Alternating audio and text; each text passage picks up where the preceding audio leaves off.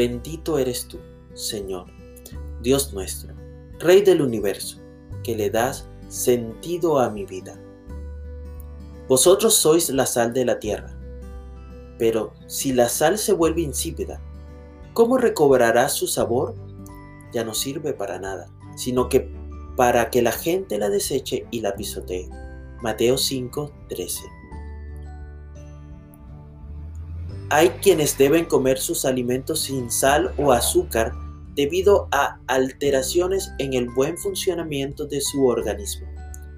Realmente, dejarlos de consumir puede ser algo complejo al principio, pero poco a poco su paladar se va adaptando a no depender de ellos.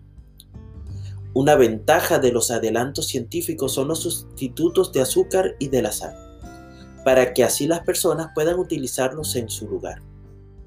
La sal resalta el sabor de los alimentos, es por ello que los hijos de Dios son comparados con este mineral. Otro uso de la sal es la conservación de alimentos. A falta de refrigeración, las carnes y pescados pueden conservarse bien y por largo periodo de tiempo.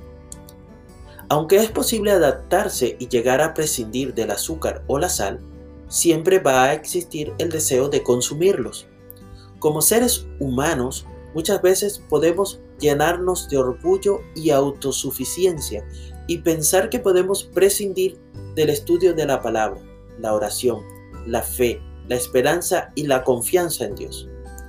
Puede que nuestra vida continúe e incluso se pueden encontrar algunos sustitutos de estas herramientas vitales para el hombre, pero siempre va a existir la necesidad de volver a vivir plenamente y armonía con el cielo. Cuida tu cuerpo, tu mente y tus emociones y evita sobre todas las cosas utilizar sustitutos espirituales, que si bien es cierto pueden satisfacerte momentáneamente, no son la fuente de vida y de verdad.